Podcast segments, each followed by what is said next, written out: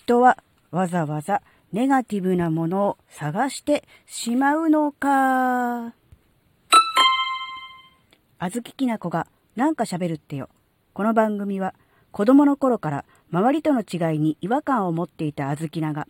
自分の生きづらさを解消するために日々考えていることをシェアする番組です。皆さんこんにちは。あずきなです。えー、あずきなはここ、うん、2年ぐらい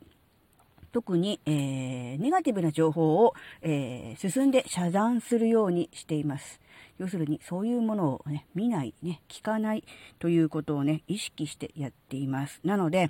うん、最近はね、えー、心をかき乱されることも少なくなり、えー、なんだろうな、こう、心の波がね、こう、アップダウンがね、こう上がったり下がったりみたいなのが、えー、だいぶね、穏やかにね、こうね、なってきて、えー、非常にね、あの、心が安定してきたなと思っていたのですが、ここに来て、え、なんとですね、普段普通の人だったらネガティブに感じないようなものにまで、えー、なんかね、嫌な気持ちになったり、もやもやしたり、そういうことをね、感じるようになってしまったんですね。うん、具体的に、え、何に対して、もやもやを感じるようになったかというとですね、子供が見ている、えギャグのアニメですね。まあ、ギャグのアニメということはですね、当然、あの、作り側としては、作り手側としては、笑っていただきたいということを前提に作っているはずですが、そんなね、えー、面白いシーン、みんなで声出して笑っちゃうようなシーンでも、なんかこう、もやもやするっていうことがあって、なんだろうな、ネガティブに対する耐性がね、なくなってきてるのかなって、普段、なんだろう、そういうものに触れなくなってしまったので、うん、免疫っていうとちょっと違う正式な表現ではないと思うんですが、そういうのがね、弱くなってるのかなってちょっと思ってしまって、だからあまりにもネガティブなものに触れなさすぎる、避けすぎるのも問題だし、じゃあ、ネガティブなものをに触れなければ、ネガティブにならないのか、ポジティブでいられるのか、えー、心が穏やかでいられるのかっていうと、それもまたね、違うのかなっていう。やっぱり、やっぱりどっかね、人間って、ネガティブなものを探して、見つけ出して、うーん、あえてそうしたいのかなって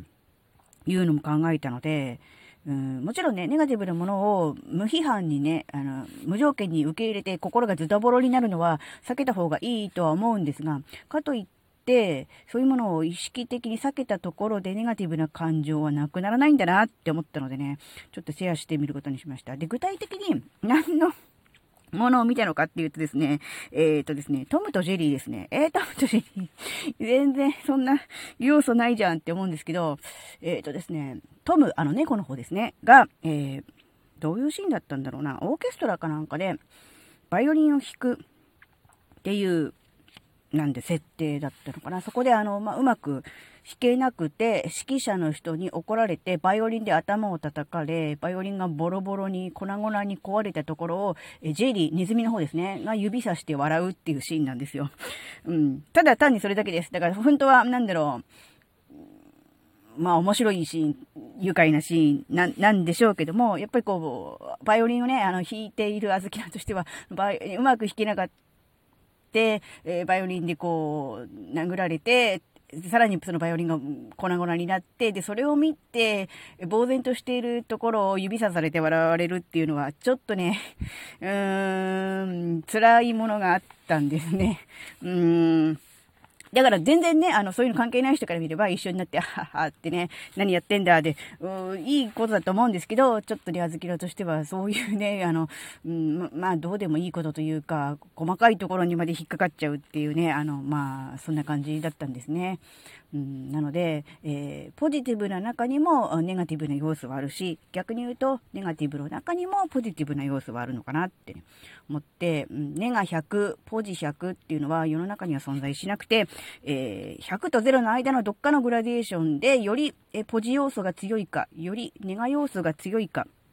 っていうだけのことで、うん、同じものを見てもね、えー、どう捉えるかっていうのは人それぞれなんだなってね、のこともね、考えたりもしてみました。はい。えー、なんでしょう、今日は。うーん、まあ、こういうことです。はい。ここまでお聞きくださりありがとうございました。それではまた次回お会いしましょう。バイバーイ。